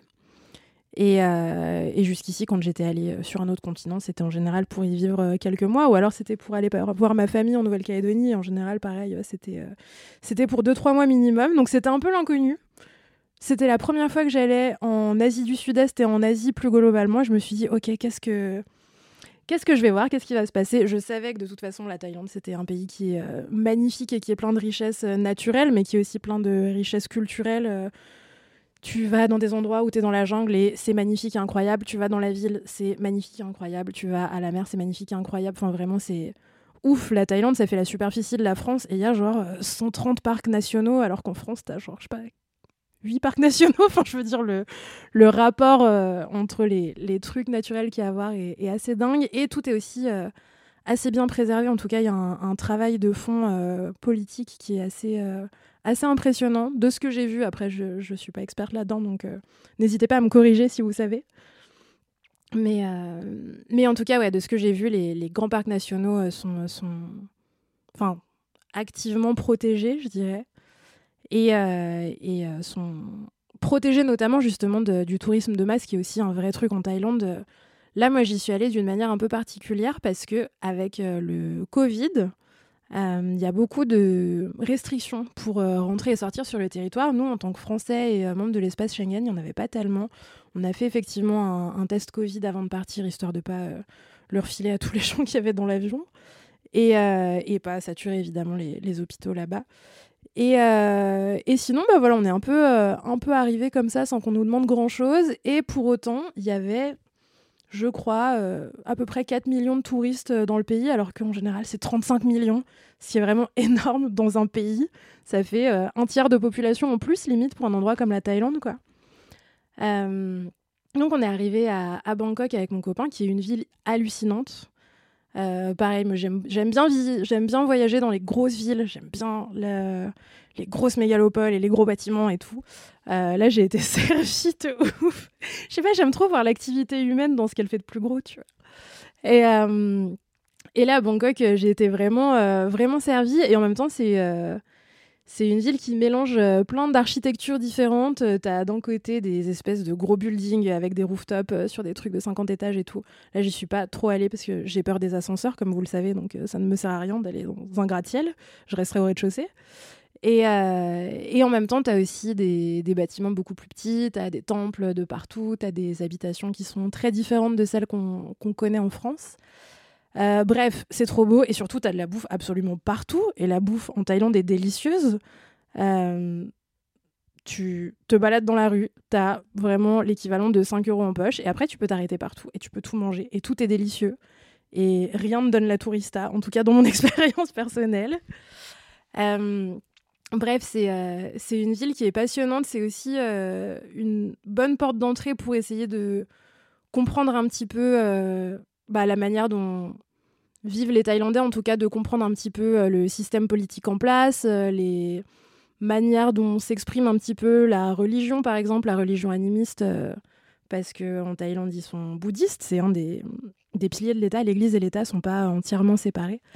Et, et du coup, tu as aussi des, des marques en fait euh, du bouddhisme et de l'animisme et du coup du respect qu'on donne euh, bah, notamment aux animaux, aux écosystèmes, aux arbres et tout, un peu partout dans la ville. C'est impressionnant à voir. Euh, la nature même dans la ville est assez ouf. Je sais pas si vous savez à quoi ressemble un banyan. Euh, c'est des arbres énormes avec des racines qui remontent. Et du coup, tu as vraiment des arbres qui font la taille d'un immeuble, parfois en plein milieu de la ville, avec des, racines de partout qui sont hyper riches. Ouais. Et puis du coup, des fois, les racines, elles cassent la route. Et puis c'est... Ouais, ouais grave. Bah ouais. Ouais, ouais. Enfin, après, je, je sais pas... euh, je sais pas à quel point c'est vrai. Je pense que parfois... euh, ouais, de ouf. Des gens qui gèrent la voirie, j'imagine que si c'est dangereux, euh, on fait quelque chose. Mais en tout cas, il y a quand même une idée de, de construire autour et de prendre en, en compte euh, la nature un minimum dans la manière dont on vit la ville et, l'espace, quoi. Bref, je m'égare, mais en tout cas, euh, c'est une ville qui est très très belle et, très très riche. J'ai découvert plein de trucs, appris plein de trucs, mangé plein de trucs, c'était trop bien. Euh, ensuite, j'ai bougé un petit peu parce que c'était un road trip. J'ai essayé d'aller voir plein de trucs. Du coup, je suis allée au nord. Et là, dans le nord, tu pars de la grande ville et tu arrives dans un espèce de mélange entre la montagne et la jungle. C'est incroyablement beau aussi. Il y a des temples de tous les types, de, toutes les, de tous les âges. Genre, tu tombes sur des temples qui ont euh, 1000 ans et t'es là, oh là là, il est incroyable. Et après, tu tombes sur un temple qui a 30 ans et t'es là, quoi? Il est incroyable. Et en plus, il y a Zidane qui est peint à l'intérieur. Ce qui est une vraie histoire. Pourquoi Non. En gros, euh, dans une, euh, une ville euh, du nord qui s'appelle Chiang Rai, il y a un temple très célèbre qui s'appelle le Temple Blanc. Et je, je peux même pas le décrire, mais en gros, c'est un. Ça fait 30 ans que l'artiste qui a créé ce temple y travaille. Donc, tu as. Enfin, un temple qui est fini, mais autour, tu as un parc qui est encore en construction et on y rajoute des choses euh, régulièrement. Et en fait, c'est un temple qui est blanc et qui est hyper. euh, Comment est-ce que je pourrais le décrire? Je, je suis vraiment inculte en histoire de l'art en plus, donc je sais même pas si je vais pas dire une énorme connerie, mais en France, on a des, des cathédrales gothiques avec euh, plein de petites pointes et plein de détails euh, qui dépassent un peu partout. Je sais pas si ça vous parle quand je dis ce genre de truc ou si je dis n'importe quoi. Gothique. Euh, ouais. Tout le délire gothique, c'est ça, non? Ouais, c'est ça, mais très chargé, tu vois. Oui, Il y a des gothiques les- qui sont moins chargés que d'autres. Avant, t'avais les églises Genre genre, romanes, tu vois, genre au début où c'est tout Ouais. plat, tout moche. Enfin, moi, j'aime pas du tout le- l'art roman, voilà, c'est dit. Boum, soumis. Et euh, après, euh, ouais, t'as l'art gothique et je pense que ça s'est plus ou moins développé euh, en termes d'ornement. Il doit y avoir des écoles derrière, t'as des. t'as des- Exactement. Et du coup, les versions les plus chargées qu'on puisse avoir de ça me font penser à, à ce temple blanc qui C'est est du trop coup beau, un- ça ressemble à des gaufrettes, j'adore. Là, c'est un, un, grand temple bouddhiste avec euh, des, pics qui dépassent de partout. Tout est d'un blanc hallucinant avec des petits morceaux de miroir dessus, donc ça se reflète euh, avec le, le soleil. Et euh, un. Ah, c'est indescriptible. En gros, tu arrives devant le temple, tu passes entre deux espèces de fausses énormes défenses d'éléphants. Et en tout cas, c'est à ça que ça fait penser, quoi. Des grandes choses qui sortent du sol. On dirait que le temple, il est fait en, en eau, en os, et qu'il a poussé du sol. Et autour, tu as des œuvres d'art euh, qui sont justement euh, des espèces de têtes de mort ou de mains un peu osseuses et tout. Mais c'est pas. C'est pas glauque, c'est fait d'une manière euh, spécifique. Allez voir White Temple euh, Chiang Rai sur vos... Et on vous mettra des images sur le Exactement, compte Instagram de si Laisse-moi kiffer. Je vous mettrai une photo de moi devant même. Non, c'est pas vrai. Mais Enfin, si vous voulez, mais pas. bon, une photo médiocre. Euh, et, euh, et donc, quand tu rentres, donc c'est un temple qui est très célèbre parce qu'il est très beau. C'est un point d'attraction touristique assez, euh, assez famous en Thaïlande. Et en fait, tu peux pas, t'as pas le droit de prendre en photo l'intérieur du temple. Mais quand tu rentres à l'intérieur du temple, tu as une très grande statue de Bouddha et souvent, dans les temples bouddhistes que j'ai pu visiter, tu as des, peintures sur les murs qui retracent euh, bah, notamment la vie de, Bouddha et euh, des, des histoires bouddhistes un peu fondatrices, des mythes fondateurs du bouddhisme, quoi. Et là, en fait, l'artiste qui a dessiné ça, il a décidé d'ajouter des références à la pop culture parce qu'il a fait ça dans les 20 dernières années. Et du coup, au milieu, t'as, genre, quand tu regardes un peu le, mur du fond, bah, si tu cherches un peu, t'as Alien, t'as Keanu Reeves dans Matrix, t'as Harry Potter, euh, t'as des grosses références comme ça de pop culture, ce qui est assez euh, étonnant et, euh, et marrant. Je sais pas à quoi ça fait écho dans la, pratique du bouddhisme parce que je connais pas assez la religion, mais. C'est que des refs occidentales? Ou il y a d'autres références euh, bah, qu'on a. hmm, Après, il y a peut-être peut des pas références les qu'on n'a pas. Ouais, c'est ça bah, le truc c'est aussi. ça. C'est difficile. Déjà, même au sein des références occidentales, en vrai, moi, je les avais pas toutes. Il y a Oui, plein de choses dont- enfin, que je savais pas. J'ai reconnu que Ça se les trouve, il y avait références Roland McDan et tu savais pas qui c'était. C'est qui Je sais pas c'est. C'est peut-être un mec qui ajoute des gens sur Facebook avec plusieurs comptes. Encore un C'est possible. J'en suis sûre. Et, euh, et donc voilà, moi j'étais en train de, de regarder ce, ce mur en essayant de, de reconnaître des trucs. Et là, je vois Zinedine Zidane.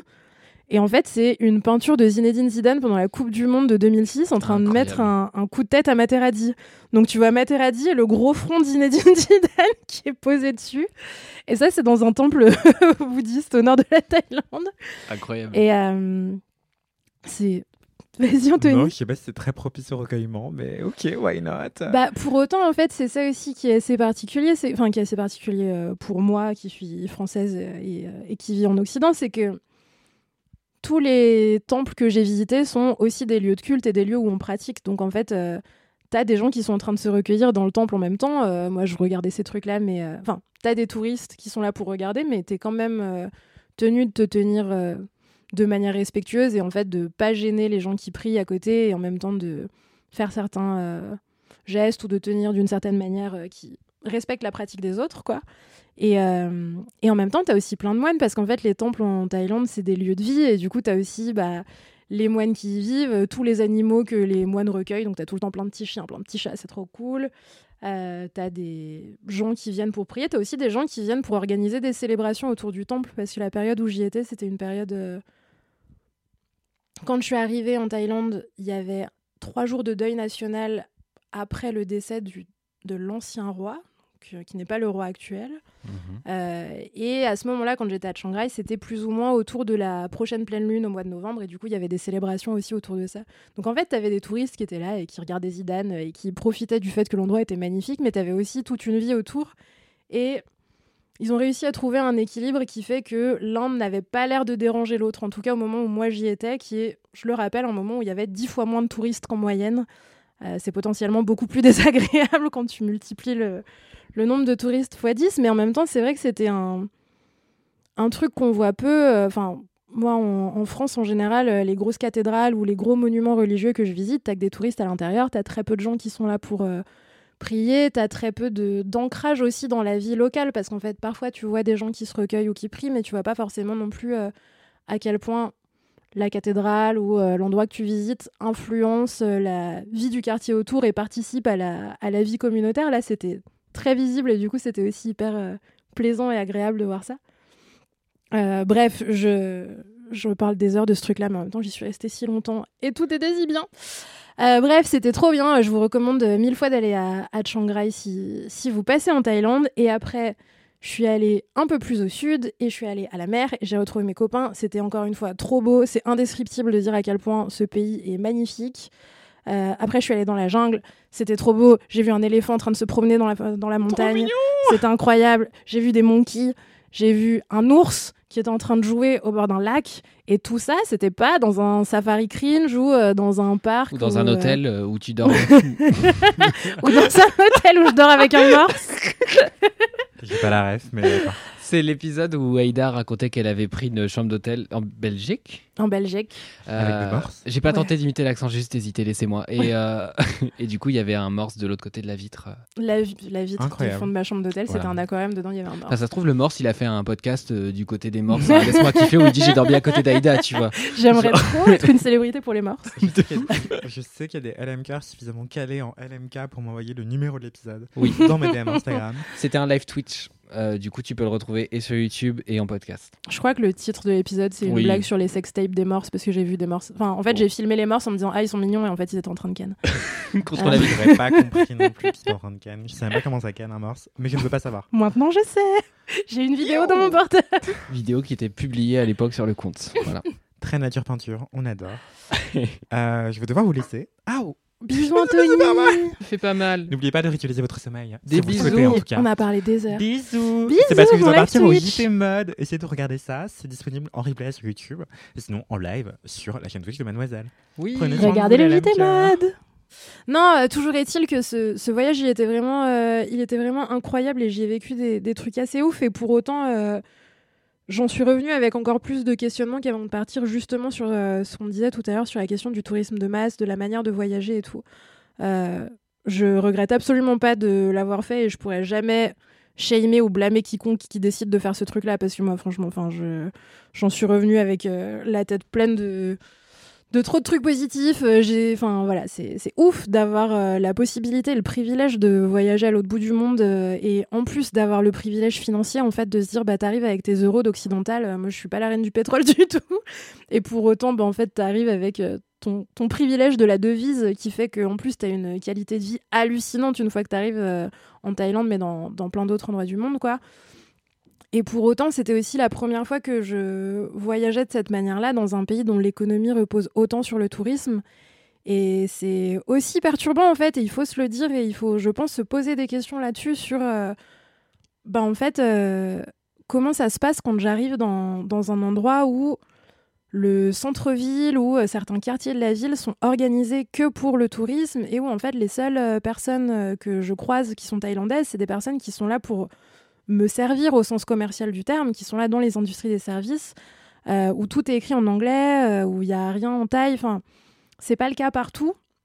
Euh, ça a été le cas dans certains endroits que j'ai visités et pas dans tous. Mais, mais voilà, moi, ça m'a questionné. Je me suis dit, OK, ben, en fait, là, je suis en train de participer à un truc qui me dépasse. Ma manière de voyager est pas, je pense, la plus bah je sais pas la plus massive euh, j'ai pas enfin en tout cas j'ai pas l'impression d'avoir un rapport au voyage qui est uniquement basé sur la consommation euh, sur euh, le fait de profiter de certaines, certaines pratiques illégales en France qui sont faites pour encourager le tourisme dans certains pays. Je pense notamment au tourisme sexuel ou à des choses qui sont très graves et qui font partie du tourisme de masse, qui en ont fait partie aujourd'hui. Je sais pas, j'ai pas de chiffres sous les yeux, mais en tout cas, qui ont quand même fait partie du tourisme de masse en Thaïlande. J'ai pas l'impression de participer directement à ça. Et pour autant bah, je sais que voilà il y a, un impact euh, écologique un impact financier euh, sur, euh, sur l'endroit que j'ai visité.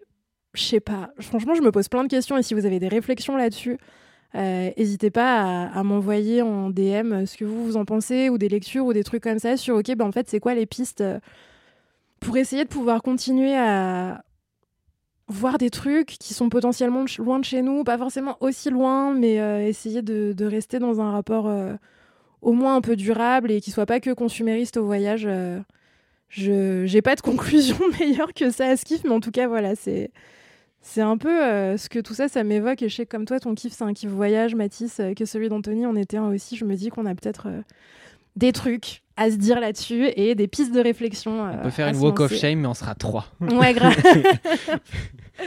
voilà, pardon pour ce long kiff, mais, euh, Mais c'est la un Thaïlande, c'est trop bien. trop Et bien. toi, Mathis, c'est quoi ton kiff? Mon kiff, euh, du coup, euh, s'est passé donc pendant le, le mois que j'ai eu d'absence. Donc, euh, je rappelle, je me suis barré à la fin de mon alternance pour un mois de pause que j'ai négocié du coup avec l'employeur en disant euh, je suis ok pour revenir sans souci. Par contre, je, je veux un mois pour me poser et ne rien faire. Euh, Enfin, ne rien faire, en tout cas professionnellement, chose que je n'avais pas fait depuis très longtemps, puisque euh, depuis le début de mes études, j'avais soit un job d'été, euh, soit à partir du moment où j'ai vraiment commencé à me professionnaliser, des, bah, stages et puis enchaîner avec des alternances, etc. Ce qui fait que, à part les quelques vacances que j'ai pu poser, et encore, je suis pas du genre à prendre plus, plus d'une semaine en général, ben euh, ça faisait bien longtemps que je m'étais pas euh, vraiment posé pour euh, un voyage quoi.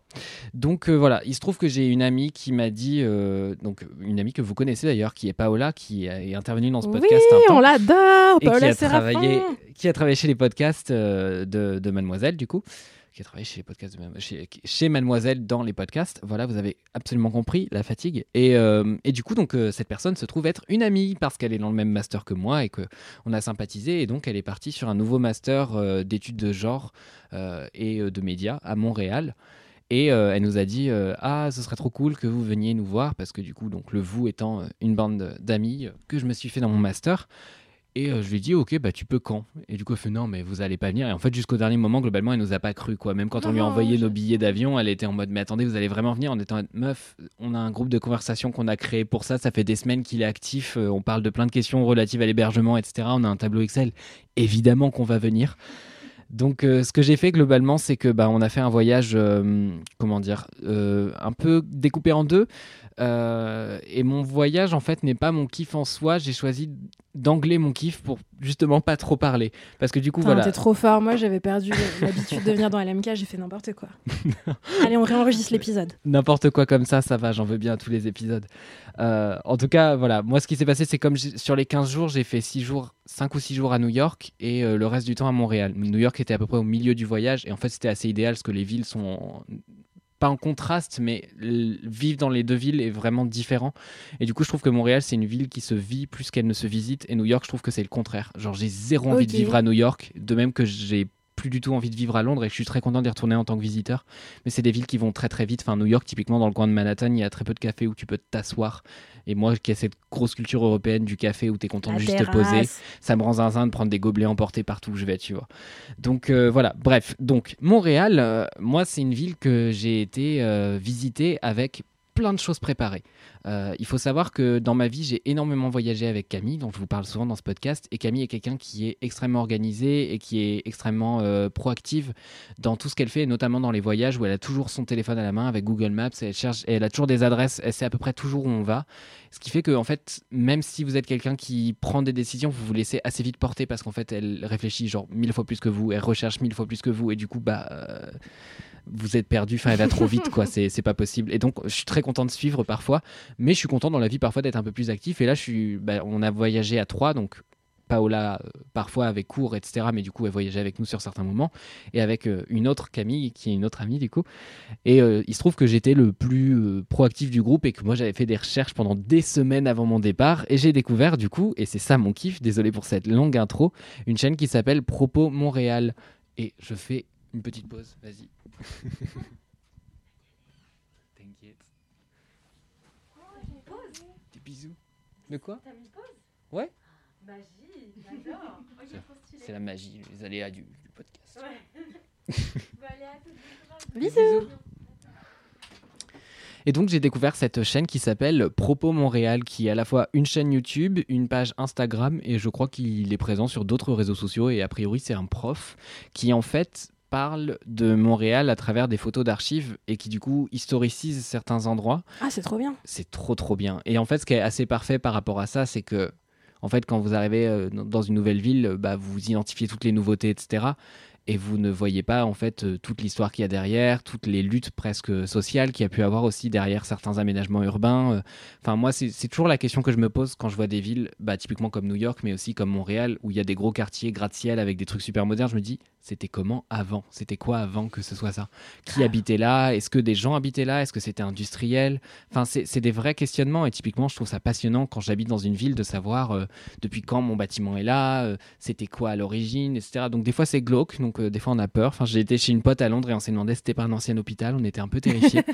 Euh, mais du coup là, euh, il a fait ce travail-là avec plein de bâtiments et en fait il essaie de superposer au maximum les images. Donc des fois vous balayez, vous reconnaissez juste le tracé des routes et en fait les bâtiments ont complètement changé. Et surtout que Montréal c'était une ville où il y avait le tram de base et maintenant il n'y a plus le tram. Avant, par exemple, il y avait un funiculaire aussi parce qu'il y a un espèce de parc en hauteur qui a d'ailleurs été aménagé par l'architecte qui a fait Central Park. Et ce Oh. parc-là, en fait, le, le, le funiculaire a été euh, perdu, arrêté euh, bon, pour des raisons financières, mais aussi parce que les riches n'aimaient pas trop que les pauvres puissent aussi facilement accéder aux hauteurs. parce que Montréal, comme beaucoup de villes, est une ville euh, où les riches sont en hauteur. Euh, et donc, il a fait une vidéo, notamment, que je trouve super intéressante sur YouTube, sur un, un monument d'architecture assez intéressant à Montréal qui est Habitat 67. Souvent, quand on pense à des monuments, euh, enfin moi en tout cas, je suis très européen et en fait, j'étais jamais sorti d'Europe de ma vie, donc euh, c'était une vraie première là-dessus. Je suis habitué à voir des choses très anciennes ou euh, qui en tout cas ont plusieurs siècles dans les pattes quoi. Et là, euh, j'allais voir un monument en fait qui date de 67 comme le titre l'indique.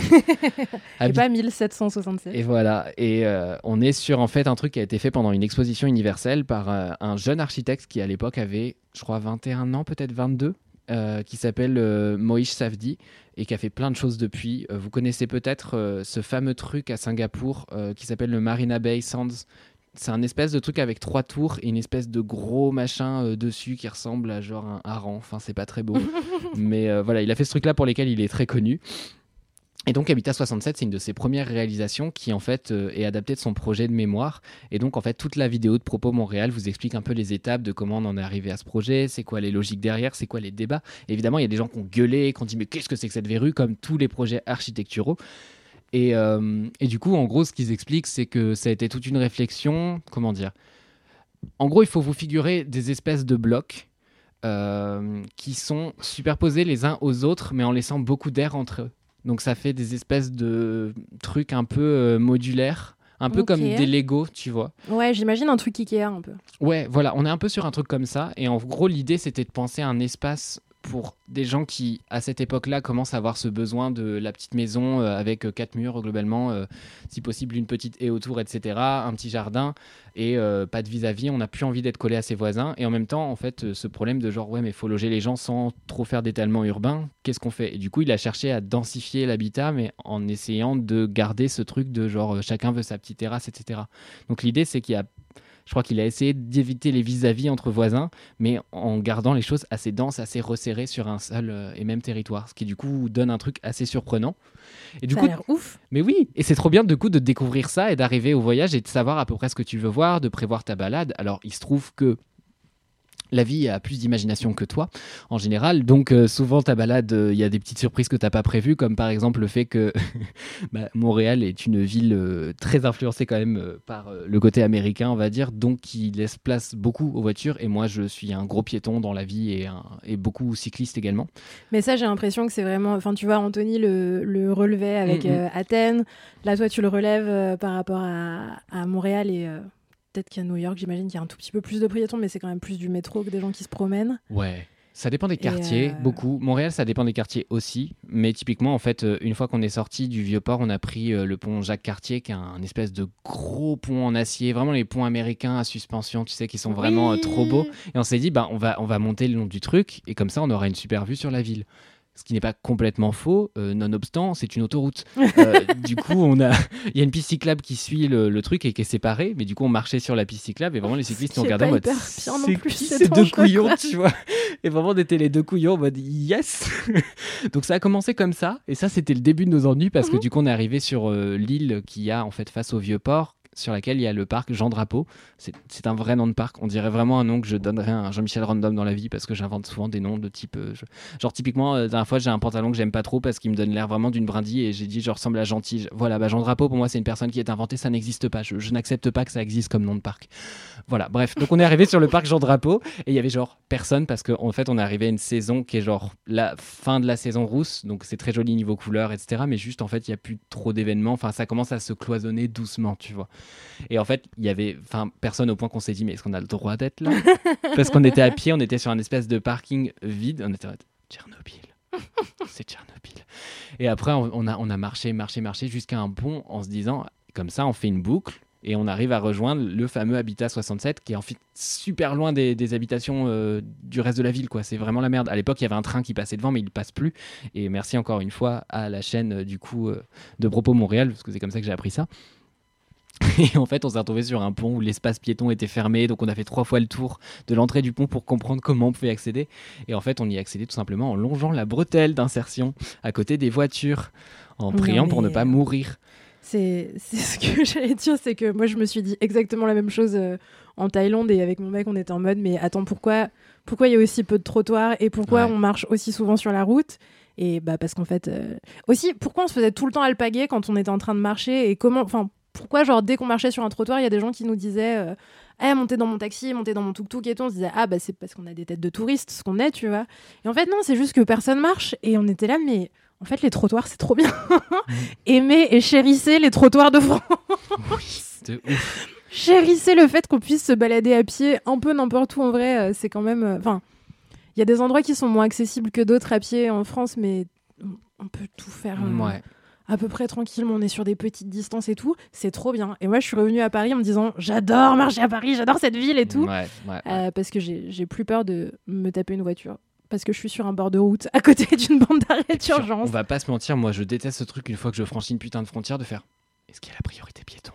Parce que ça, moi, moi, c'est ma règle d'or. Moi, moi j'ai pas peur des voitures, du coup. Donc, enfin, je dis ça peut-être ironie tragique, peut-être dans deux ans, je, je suis décédé écrasé. On verra. Euh, en attendant, pour l'instant, j'ai pas peur des voitures.